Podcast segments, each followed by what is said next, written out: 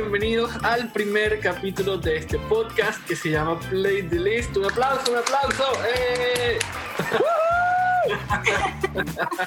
Qué bien que estén por aquí y que, y que hayan decidido chequear este, este podcast que, que ha sido producto de unos meses eh, de, de, pensar qué hacer en, en, en, este mundo donde, donde generar conversación es tan importante y creo que básicamente es más allá de los likes, eh, debería ser una de las razones principales para estar en redes sociales, ser parte de conversación, generar conversación.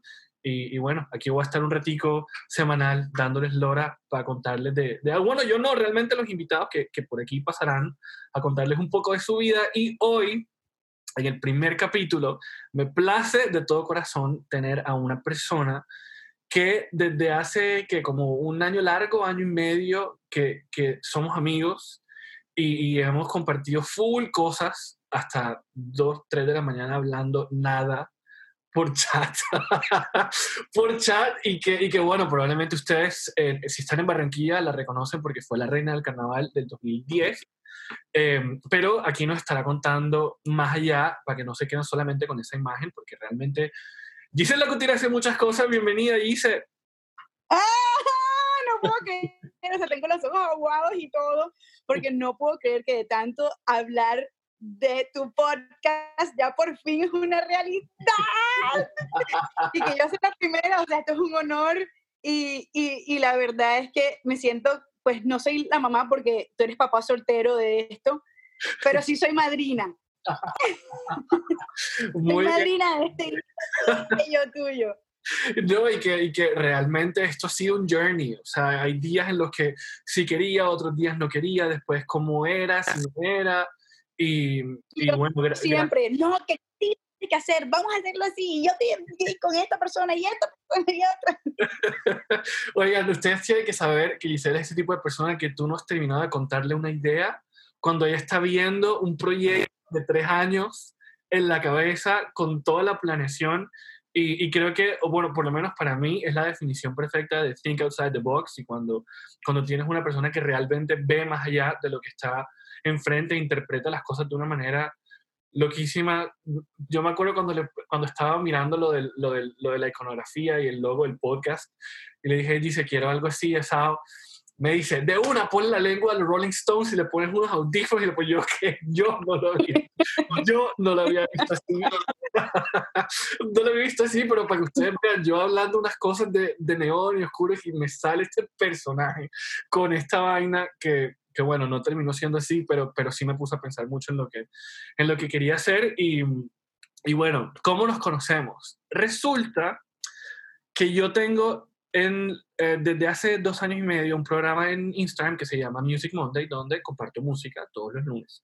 Que de hecho surgió también porque las ganas de generar conversación y, y recuerdo que algún un día o estaba leyendo, o no me acuerdo si fue Marcela, que puso un story hablando de cómo la gente no usaba los stories en, en su Instagram para lo que era. No me acuerdo exactamente cuál de las dos cosas era pero yo dije, che, yo voy a hablar, quiero hablar de música, quiero hablar de música y, y, los lunes con el hashtag Music Monday lo vamos a hacer. Y resulta que el año pasado, por allá en enero, en el 2019, se me ocurrió hacer uno, enero o marzo, o febrero, se me ocurrió hacer uno de un recuento de las canciones de Reinas del Carnaval, porque pues, desde Giselle empezaron a hacerse eh, y pues digamos que eso es como un, como un hito ya cada año que la gente espera. Y bueno, subo, tin, tin, tin, subo, muchas me comentaron, muchas me dieron repost. Giselle me empieza a seguir y créanme que nos quedamos hablando horas ese día. O sea, esa noche hablamos fácil tres o cuatro horas de, de todo y nada, como si hubiéramos sido amigos por años. Amistad a primer like. Literal, amistad a primer like. Ya las cosas no son amor a primera vista o amistad a primera vista, sino al primer like.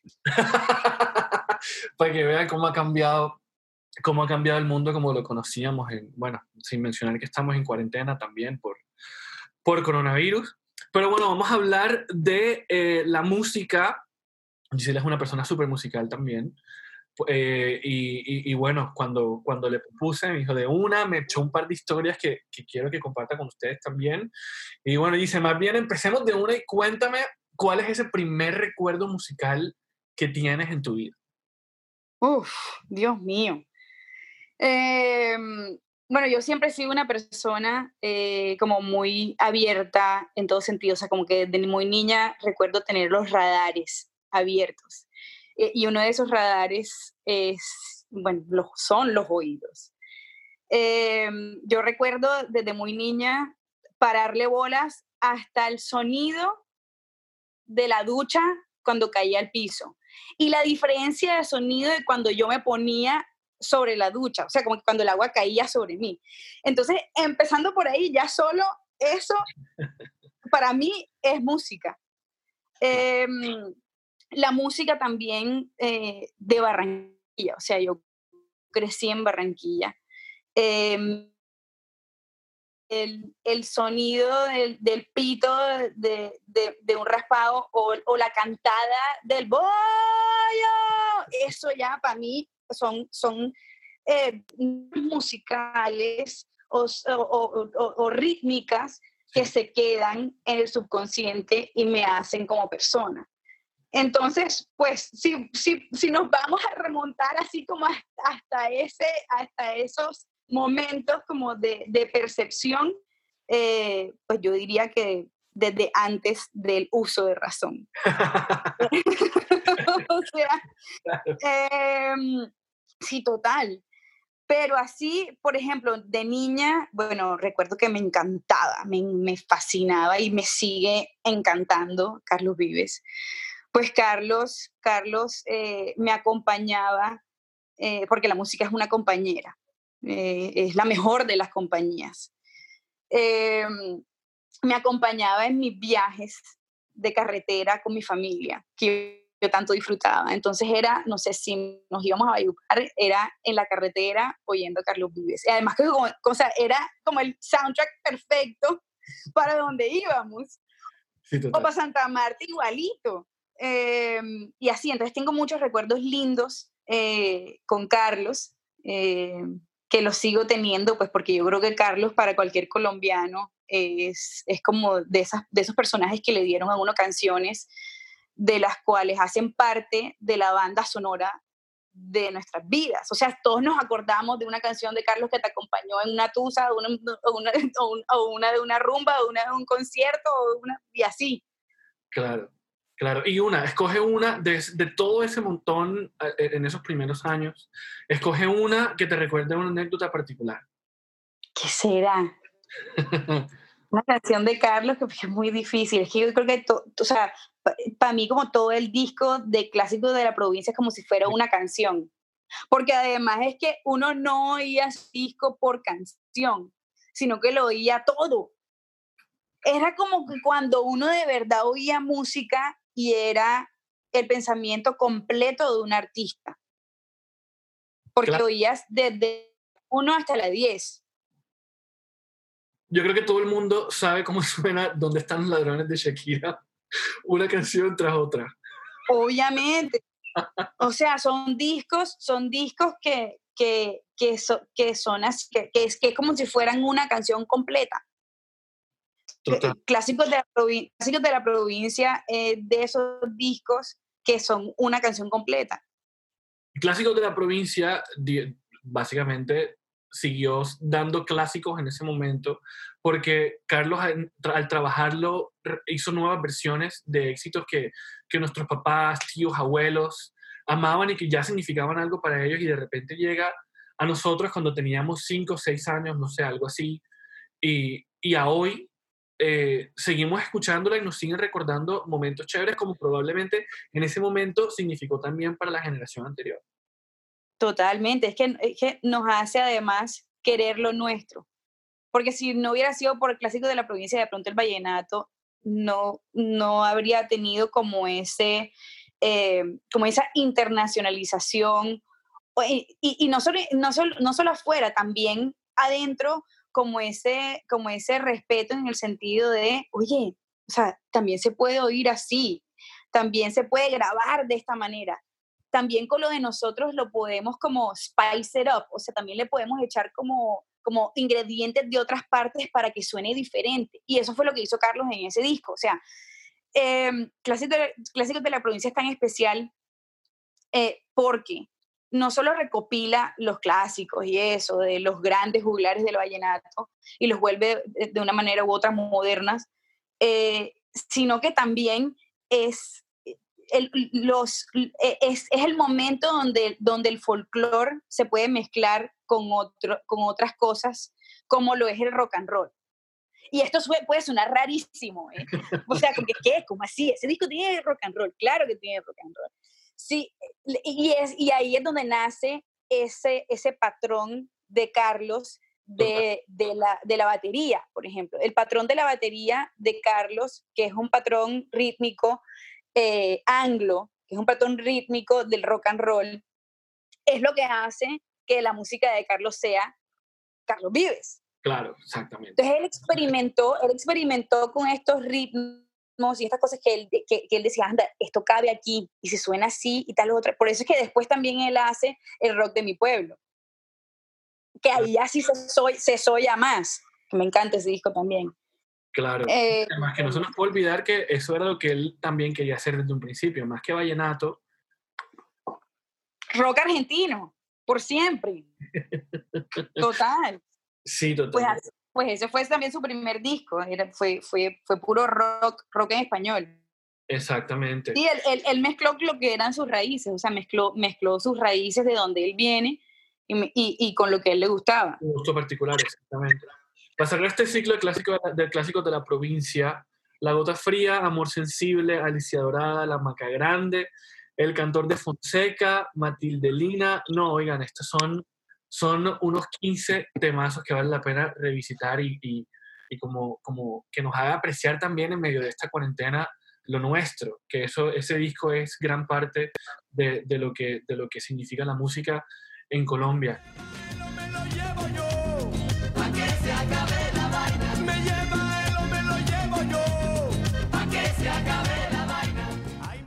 Sí, total. No, no, no. La, la, la, primera canción favorita que tuviste, ¿te acuerdas cuál es?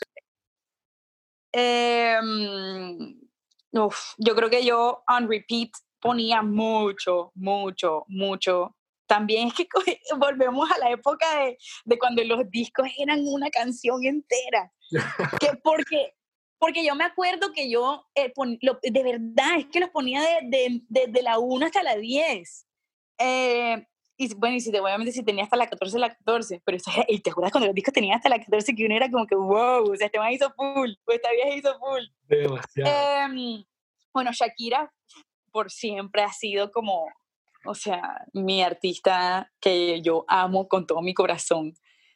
Eh, haga lo que haga, haga lo que haga, lo repito. o sea, Sentimiento eh, ¿Qué? Ese sentimiento común, pero todo bien. Shakira Forever. Em, o sea, me acuerdo, me acuerdo mucho eh, cuando Pies Descalzo salió y lo que fue y lo que significó para mí. Tal vez es, o sea, sobre todo con esa canción, con Pies Descalzos, yo siento que yo, me acuerdo que lo puse, lo ponía en, en el estudio de mi casa, en un equipo de sonido, a todo volumen, y yo, o sea, tal vez era como la primera vez que yo me metía en el papel de yo ser cantante, de yo ser artista, como de jugar a eso. Entonces, eso significa mucho para mí porque desde allí yo creo que se siembra una semilla en mí que antes no estaba, o si estaba era, no estaba como tan latente en que, oye, yo también lo puedo, yo también puedo ser así.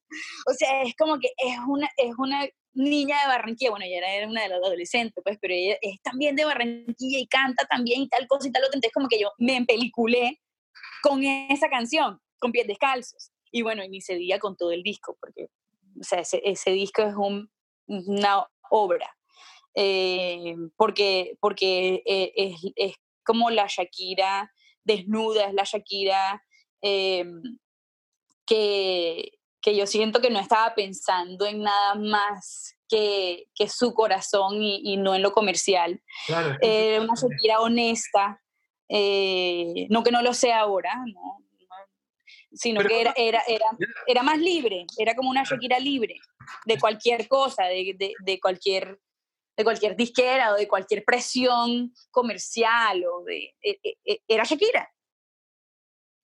De, de, cierto modo también rebelde en sus letras, muy poética, enamorada de la vida, del mundo, de, de, sus amores y de ella misma, pero a la vez como con ese, como con ese, esa filosofada eterna profunda que nos llevó a nosotros también a quererla y amarla porque te nos llevaba también como a, ese, como a esos, a esas frases que de pronto es como que, oye, yo también pienso así, pero no sé, ella lo dice espectacular.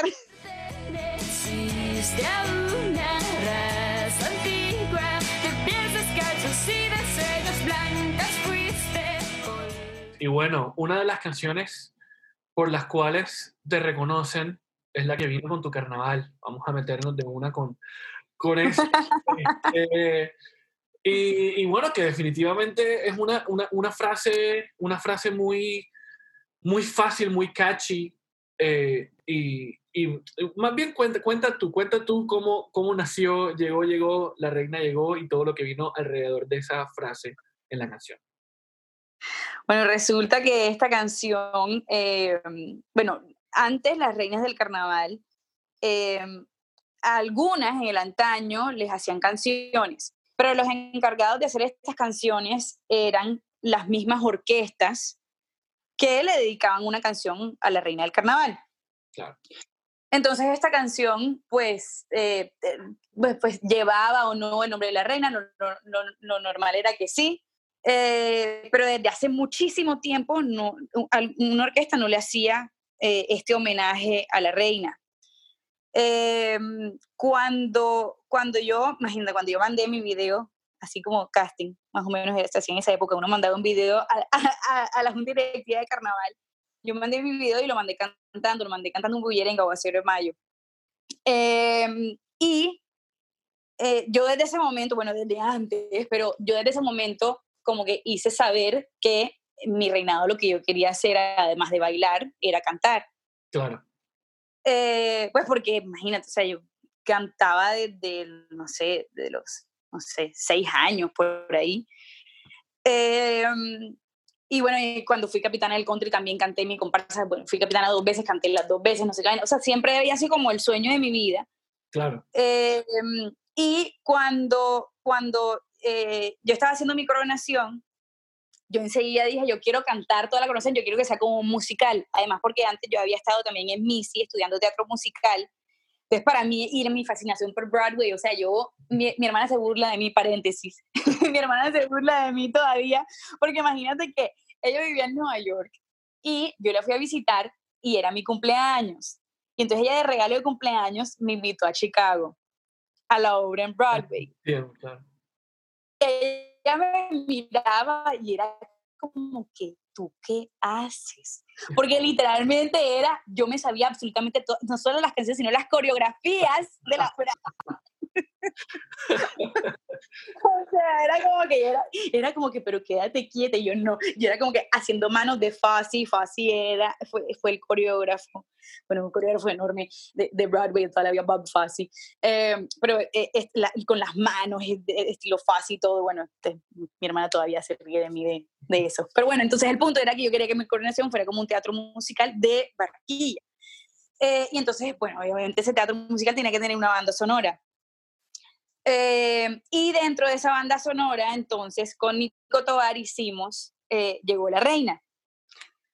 Eh, cuando yo la estaba grabando, me acuerdo que Nico me dice, oye, si ponemos en una estrofa así como que llegó, llegó, y allí se llegó. Y yo le dije, no, hombre, Nico, no, porque si no queda como que, como que la canción es para mí y no, esta canción es para todo el mundo. Y así ha quedado, a todas las reinas de, de mí yo creo que se las han puesto. Eh, y así que siga para siempre, o sea, es, es, un regalo para todas, porque a la larga yo, yo fui la reina de ese año, pero, pero las reinas somos todas, o sea, y, todas las barranquilleras además. hay, hay, niñitas chiquitas que se vuelven locas con la canción, que yo creo que no, ni siquiera saben quién soy yo, pero aman la canción porque obviamente nacieron, o sea, hace tres años, pero se vuelven locas con la canción. Y bueno, y también era que era la primera vez bueno, que una reina del carnaval cantaba su propia canción hacía su propia canción y adicionalmente que fue el primer video de la canción de, de, de, la reina del carnaval. Y bueno, ya eso se ha institucionalizado y todas las reinas del carnaval, eso póngale la firma que eso sacan su video con su canción. es muy bonito, es muy bonito porque además que las acompaña para siempre. Así es, y queda casi que como un, como un souvenir que las mantendrá vigente. Ahora con YouTube, la gente nada más lo busca y lo puede ver en cualquier momento. Total, total. Sí, es, lindo. bueno, y la canción, bueno, ya después de que la lanzan y tal, ¿tienes alguna anécdota en especial que, de algo que te haya ocurrido con esta canción? No sé, en, tantas visitas a, a, los barrios, de pronto te encontraste con algo o, no sé. Mira, esa canción se volvió, un, se volvió pólvora en un segundo. O sea, fue una cosa que la gente la cogió enseguida, incluso eh, eh, eh, las emisoras la ponían, además porque era novedad, porque era la primera vez que se hacía. Y entonces era como, ¿qué? ¿Cómo así? Y además la reina canta, no, ¿cómo así? Entonces, o sea, era como, todo era como una un, notición. Y además que la canción es súper pegajosa.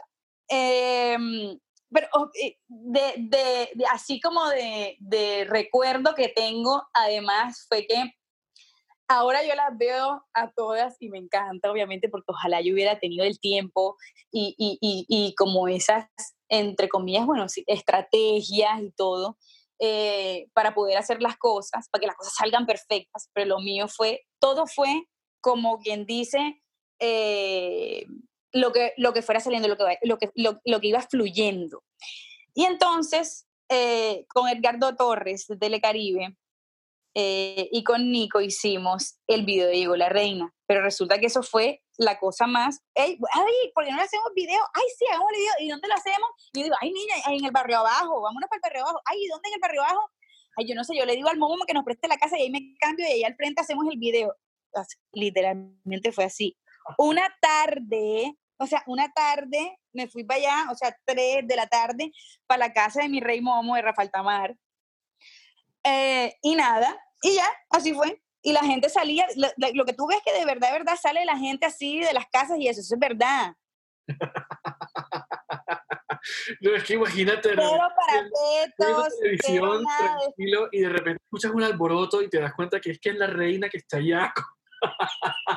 Literal. Así.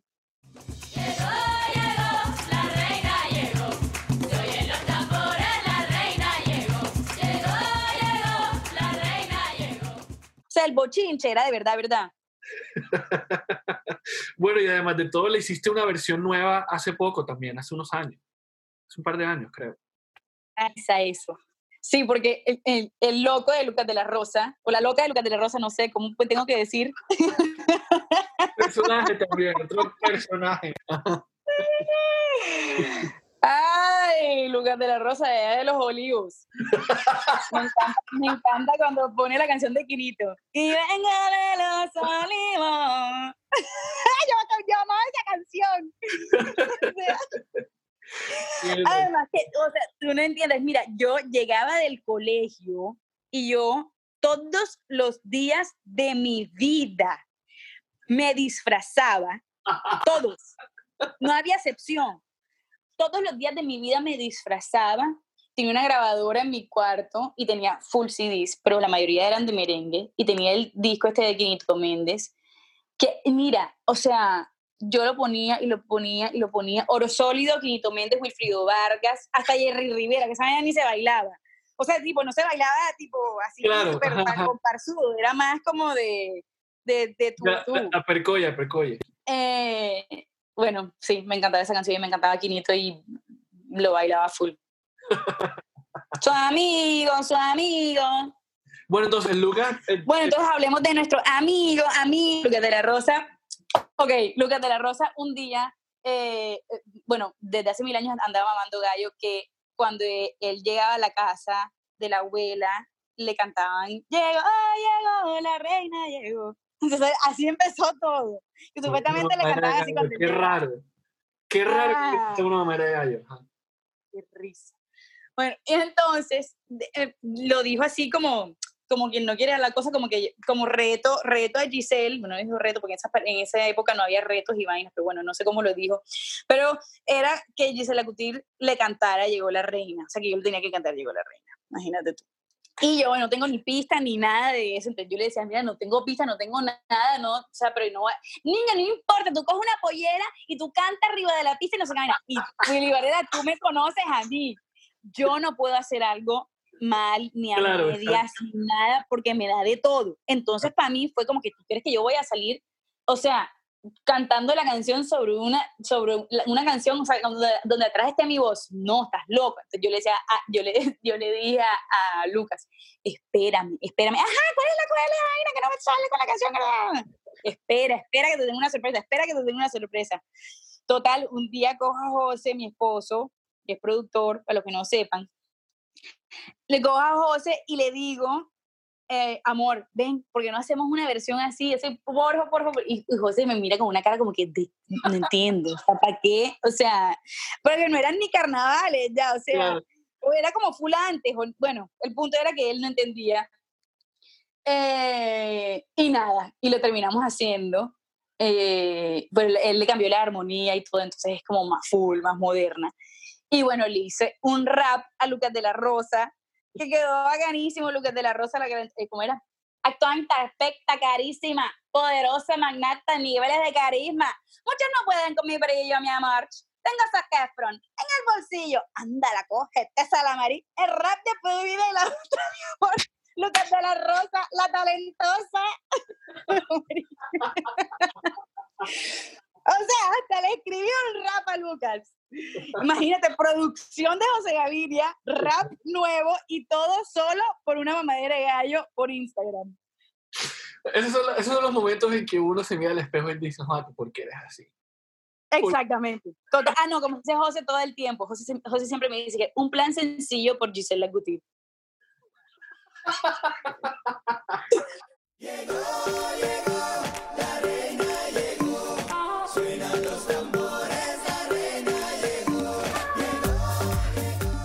siguiendo, siguiendo en, en, en, la cronología de las cosas, eh, después del carnaval, o cómo, fue, ¿cómo te conociste con José?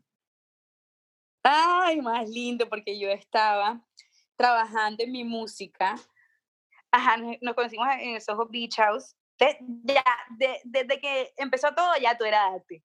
Porque el Soho Beach House es un club eh, súper cool en Miami, donde tú no haces parte como del medio de, de, de algún modo u otro, es como que no puedes ser socio. O sea, te pueden invitar como a comer o algo así, pero no puedes ser socio. Tiene que ser, así sea en algo de marketing o en lo que sea, y no puedes sacar ni celulares ni nada porque no puedes tomar fotos, porque por lo general, como que no sé, tú estás ahí en tu mesa y diagonal está Pharrell, por allá está un Victoria's Secret Bottle, no sé, Adriana Lima, por allá están los siguientes, todo el mundo, como que para mantener la privacidad del lugar, son súper super con, con, con, la, con, los celulares y las cámaras y eso. Y me acuerdo, ah, bueno, este, ese día yo, él estaba con una amiga mía en común, además con Andrés Castro. Yo estaba trabajando en mi música con Andrés. Eh, eh, Andrés es un productor increíble. bueno, hizo la bicicleta de, de Shakira, o sea, el anillo de Halo. Eh, bueno, así el productor de Carlos Forever. bueno, Andrés es increíble. Bueno, nos conocimos por Andrés Em, y esa noche me acuerdo que, o sea, ah, bueno, entonces no tenemos foto de ese día porque no se podía tomar fotos. Yo digo, no, solo hay un booth, o sea, la, el único, la única foto que tú te puedes tomar en el Beach House es porque hay un booth, eh, ¿cómo se dice eso en español? Como una cabinita. No es a pensar, no a pensar que yo soy... como una cabinita. Es, como, como, tú, exacto, como una cabina de fotos eh, y nada, y tenemos una foto que salió como Polaroid, pero, pero, yo no tengo ni idea quién tiene esa foto. O sea, sé que nos tomamos una foto ese día, pero ni idea quién la tendrá. Estábamos con, una amiga. Por favor, devuelva la foto. Total, no joda. Estábamos con Lorena, una amiga española que ganó Operación Triunfo, bastante impresionante también. Y bueno, arte por todas partes desde, desde el día uno. Eh, y me acuerdo que nos quedamos hablando toda la noche, o sea, toda, toda la noche. Eh, pero pues, o sea, yo, José como sé, no, no, no, no como boyfriend material ni nada material, sino como amigo, amigo y, o, o productor o lo que sea, pero... Em, y él al día siguiente me escribió por Twitter, yo lo seguía por Twitter a él, eh, y él al día siguiente me escribió por Twitter, dije, bueno, te, te sigo por aquí para que sigamos en contacto o algo así. Yo contesté a tres meses. Síganme los buenos, jaja.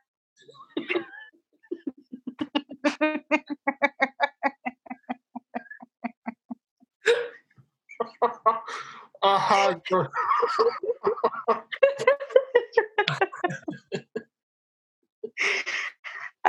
Ay, oye. No, nada, después, después fuimos full amigos, eh, o sea, full amigos, o sea, no había nada de...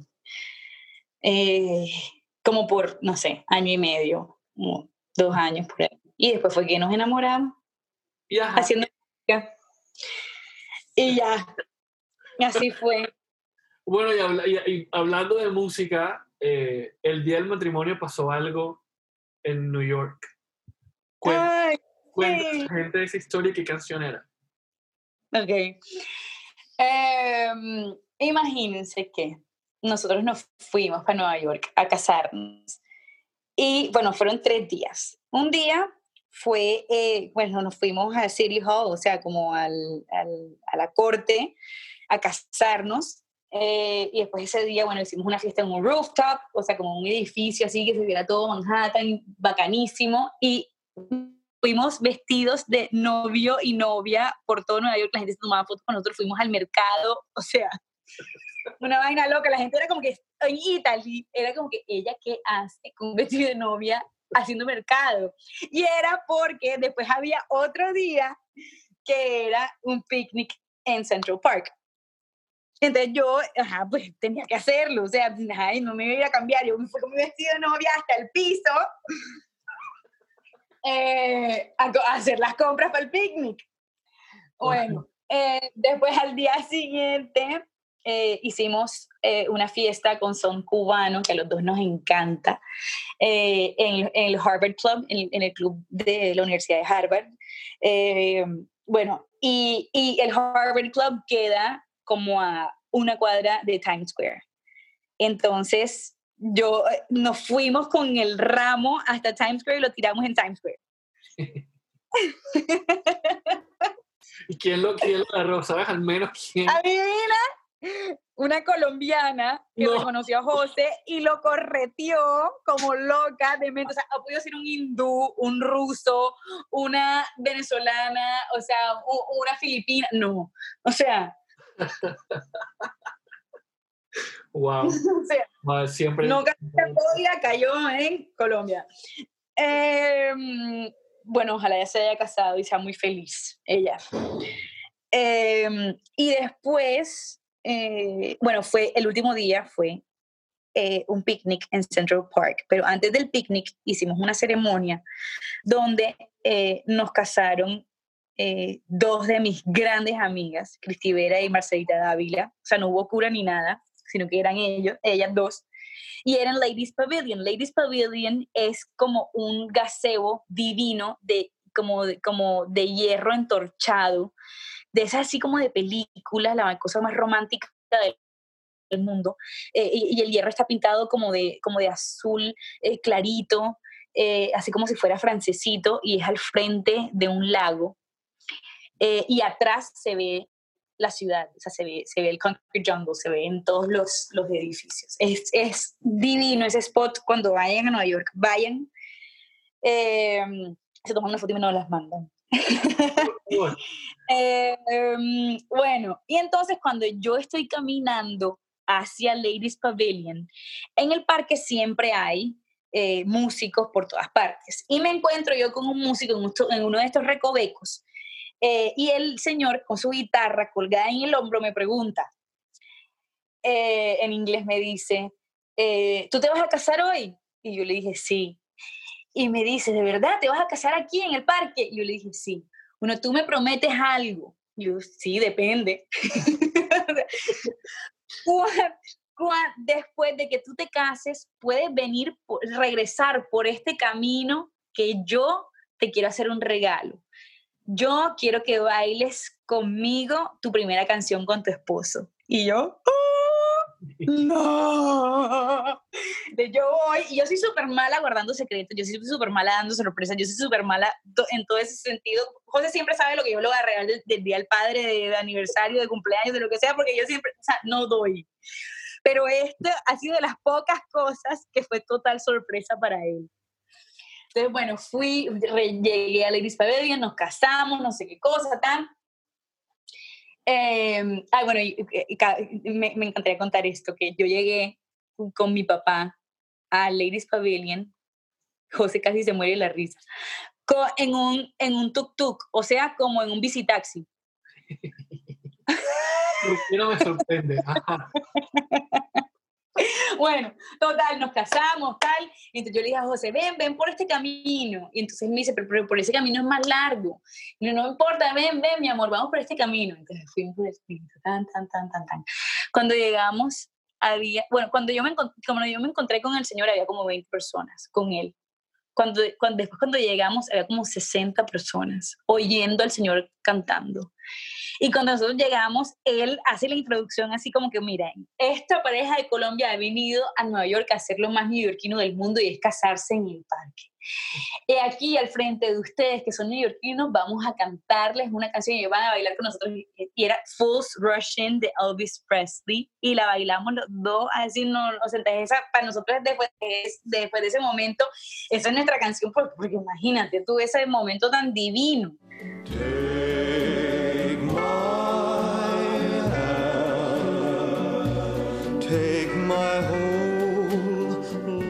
Como las cosas inesperadas y dejar que la vida haga lo que tiene que hacer. Qué bien, qué bonito. Y bueno, definitivamente con José la vida ha estado llena de mucha música, ¿no? Todos estos años. Todo el día, a toda hora, a todo minuto. Pues, pues imagínate. O sea, José trabaja desde la casa. Entonces, desde que nos despertamos hasta que nos dormimos o no nos dormimos o nos tratamos de dormir. Pues porque la vez está con su bulla y yo no me puedo dormir. pero, pero sí, es, es una vida muy, muy linda porque siempre está llena em, de sentimientos, porque a la larga la música es eso, como ese, ese mar de sentimientos. Eh, entonces uno puede expresarse a través de montarse en, como montarse en un barquito e, e, e, ir por ahí, así, liviano. Totalmente. Como, digo, es mejor, es mejor estar siempre bien acompañado. Y uno siempre está en, la, en, las mejores, en las mejores de las compañías cuando está con música. Así es. Bueno, y a esa compañía le sumaron, le sumaron una tercera parte de ustedes, José María. Cuéntanos, cuéntanos cómo ha sido eh, tu journey as a mom. No, mi journey as a mom, qué cosa tan linda. Eh, pues porque también rodeada de música siempre. Cuando, cuando yo estaba embarazada de José María, José estaba haciendo un disco muy especial para nosotros, que fue el de las mujeres cantando vallenato. O sea, un disco, imagínate, un disco de mujeres cantando vallenato. es como la musa cantando el género. Claro. Em, y además que eran artistas, pues que uno, pues de pronto si conocían el vallenato era algo como lejano, eh, pues porque no, no todas eran artistas, es más, creo que solo habían dos artistas colombianas, el resto eran internacionales, o sea, pues eran mexicanas, españolas, guatemaltecas, de, todas partes. Em, pero fue muy bonito porque yo estando embarazada, José estaba produciendo este disco, y como era un disco de mujeres cantando vallenato, y a mí toda la vida me encantó el vallenato, yo eh, grabé todas las voces de los demos estando con José María en la barriga. Entonces era la cosa más divina del mundo porque pues cuando eran cosas largas y eso ya yo tenía, no sé, como siete meses de embarazo, o sea, tenía la barriga súper grande. Y las que han estado embarazadas entenderán que uno, los pulmones, pues no, son los mismos porque ni el diafragma ni nada de lo que uno utiliza para, para cantar, porque todo se, todo se reacomoda, o sea, el cuerpo de la mujer se reacomoda, eh, pues para que el bebé quepa, obviamente, y eh, eh, cuando eran partes largas y eso me costaba muchísimo trabajo porque era como que, o sea, no doy. Pero, pero si tú oyes los demos, son súper sentidos. Cuando uno está embarazado, los sentimientos son aún más poderosos y aún más sentidos. Eh, uno, pues porque eh, uno está como en un estado de, como de, bueno, uno, se siente obviamente súper poderosa, pero además uno, uno, ¡ah! uno, está en un estado como de conexión con Dios y con lo humano en, en, en, en, o sea, en, nunca antes en tu vida y nunca después en tu vida te vas a sentir igual de conectada con Dios. Con, con la luz, con, con, con, el source, con la esencia, con, con lo que quieras decirlo así. Y los sentimientos vienen desde allí.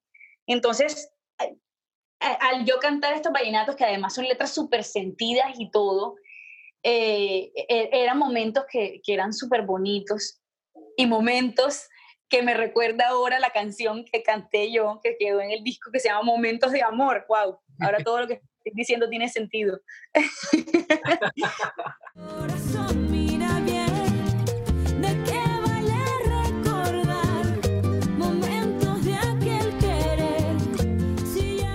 Ah, bueno, entonces ahora todo tiene sentido, pues porque eran momentos de mucho amor.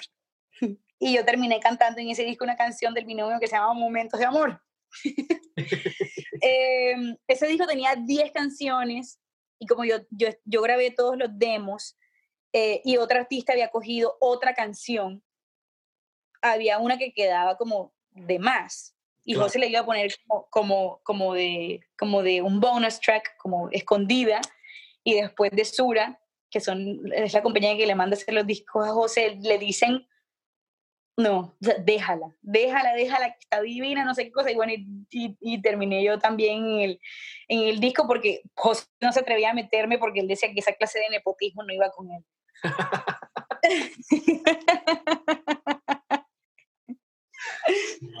Entonces soy la número 11 con José María en la pancita.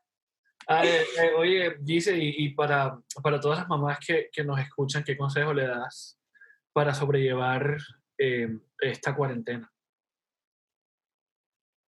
Eh, uf, que, que se pongan en los zapatos de los niños, porque si para nosotros los adultos está siendo así de difícil y nosotros supuestamente ya tenemos las herramientas para manejar eh, las emociones o las situaciones difíciles, porque se supone que ya hemos pasado por suficiente para hacerlo así. Imagínense un niño como decíamos el otro día, por lo menos José María tiene 60 meses de mm. nacido. Y resulta que de esos 60 meses, dos han sido encerrados. Y el ser humano no está hecho para eso. O sea, el ser humano, eh, esto, esto no es una condición normal en un ser humano. Sigamos hablando de, de una canción que, que, yo tuve el honor de, conocer desde, desde, su mera concepción eh, y que se convirtió en una de las, de las más pegajosas en el último, en el último carnaval de Barranquilla. Yo, yo todavía no, no, me, no asimilo la idea de que el próximo año es muy probable que no haya carnaval. Y no, hombre, sí va a haber carnaval, pero va a ser un carnaval digital. No puede no haber carnaval. Bueno, esa es una muy buena opción. Sin embargo, eh, ahorita que dije el último carnaval, uy, I felt that. Eh, en fin. bueno, podemos ver la película de Ernesto. La causa. Todos en simultáneo. Bueno, en este carnaval 2020, Copia y Pega se volvió una de las canciones más pegajosas de la temporada y Gisela Gutiérrez fue la, la artífice junto a Silvestre Dangond. y, y me acuerdo que un día, un par de meses antes, nos sentamos a almorzar y tú me dijiste, ay, mira, te vamos a mostrar lo que estoy haciendo, ta, ta, ta, y, y, y escuché la, la, maqueta. Y apenas escuché, te dije, uy, este coro se va a pegar. Literal, se va a pegar. Y eso que yo escuché la parte sin Silvestre todavía. sí, te acuerdas. Claro, y después ahí en el proceso un par de foticos viendo la grabación y tal. Y ya cuando estuvo afuera y el efecto que tuvo y después de la reunión de estos, de los chapeteros y tal, O sea, fue, fue un efecto un efecto chévere en el que tuvo la, la canción. Más bien cuéntanos tú cómo, cómo la viviste, cómo la, cómo la concebiste. Sí, Copia Pega es una canción muy, muy especial para mí, pues porque yo desde hace rato estaba que sacaba algo. Em, o sea, tengo como mil canciones listas, obviamente, tengo como discos listos. o sea, es como que literalmente el disco listos, pero que ninguno había visto la luz. Em, y esta canción nace del sueño. Em, y eso te lo dije a ti la otra vez también, que no solo como desde el sueño mío de ser cantante, sino literalmente de un sueño, porque estaba dormida y me levanté en la madrugada con la idea de en, serio nació en inglés, copy paste, copy paste. Y enseguida se me vino el nombre de Silvestre a la cabeza. Y yo dije, bueno, o sea, me fui a dormir otra vez y al día siguiente le mando un mensajito de voz a Silvestre y le cuento, oye, tengo esta idea, no sé qué cosa, y me dice, en una hora estoy en tu casa. Y en una hora estaba en mi casa y, y de él fue la idea de ponerlo en copia y pega. O sea, que no en inglés, sino en español. Em, y nada, y, me, dijo, me dijo, ya de una, grabémosla. Eh, y así fue, o sea, en serio fue muy loco, pues porque, porque eh, o sea, es mi primera canción y es con Silvestre.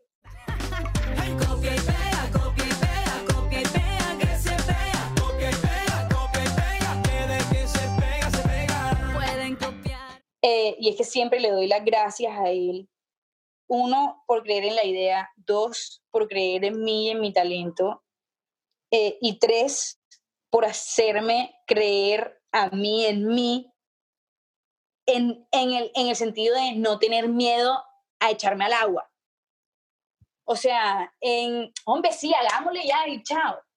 O sea, y que, y que él me ha dicho que sí, para mí es como, es un regalo de, amistad, es un regalo, eh, es como un, un uno a veces, una veces de una manera u otra como necesita eh, como la validación de alguien eh, que uno admire y que uno respete. Claro. Y no debería ser así, ¿eh? Y uno, y uno, y uno o sea, en, en, el fondo uno sí sabe, o sea, como que, que yo, yo sé, y que no suene y que no suene creído ni nada, pero yo sé que yo tengo talento. O sea, yo sé, yo sé para dónde voy, yo sé lo que he hecho, yo sé, yo sé de dónde vengo, yo sé lo que sueño, yo sé, yo, o sea, yo sé lo que soy.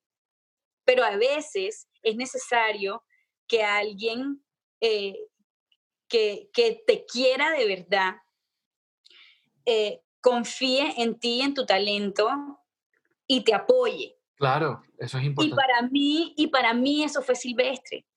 Para mí eso fue él, como ese momento en el que me dice, sí, o sea, de una, hagámosla, en una hora estoy en tu casa. ¿Qué? ¿Cómo así? O sea, what? O sea...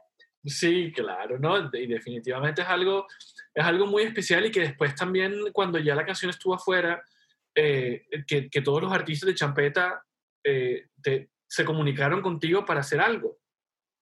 Sí, eso, eso, eso, eso fue muy bonito pues, porque eh, la canción se hizo eh, con mucho respeto hacia el género y sus artistas, porque ellos han, han luchado muchísimo. Eh, son un, son como un, un género que, que, ha sido muy cerrado por mucho tiempo, que le ha tocado lucharla, que le ha tocado venir desde abajo que antes no estaba bien visto por muchas personas. Em, pero, pero que a la larga yo sentía, aunque yo no, aunque pues yo no, yo no soy champetera eh, ni, ni, nada, em, me encanta la champeta, pero pues, no, o sea, no, no soy cantante de champeta. Em, yo lo sentía mío, o lo siento mío el género, porque, porque cuando en mi reinado del carnaval cuando nadie le apostaba a la champeta, cuando todo el mundo decía es que eso es, eso es música de barrio o esa es música que está asociada con el vandalismo o con las drogas, eh, yo lo subí al escenario por primera vez. Por primera vez eh, se le dio visibilidad de los pick-ups o al, o, o, al, o, al, o al ese sentir callejero, urbano. Em, sí, o sea, e, e, era, era simplemente un ritmo que, nos, que, no era, que no, ni siquiera era considerado entre los ritmos eh, autóctonos del Carnaval de Barranquilla. Claro. Y volvemos a lo de la validación, que se necesita una persona que lo valide para que entonces sí sea. Pero que no, que siempre ha sido, siempre ha sido la champeta, así como yo siempre había sido yo, pero se necesita una persona de alguna manera u otra que lo valide para que entonces eh, la, gente diga, ah, sí, oye, sí. Entonces, em, era, era eh, natural que mi primera canción, además siendo eh, pues lanzada durante carnavales, fuera una champeta.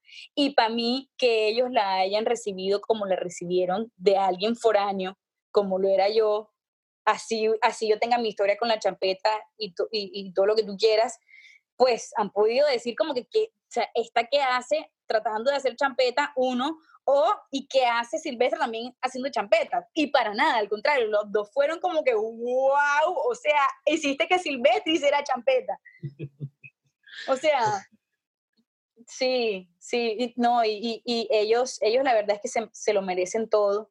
Eh, y yo siento que van a venir muchas cosas bonitas eh, para la champeta, porque lo que se siembra eh, y es fuerte desde abajo, tiene buenas raíces, las raíces están fuertes, pues crece y crece y crece y da sombras y, hasta que algún día queda, queda frutos y, y, y, esos frutos entre la raíz más fuerte esté, pues más ricos serán. Ajá, sí que fue primero el huevo o la gallina? no, madre de gallo.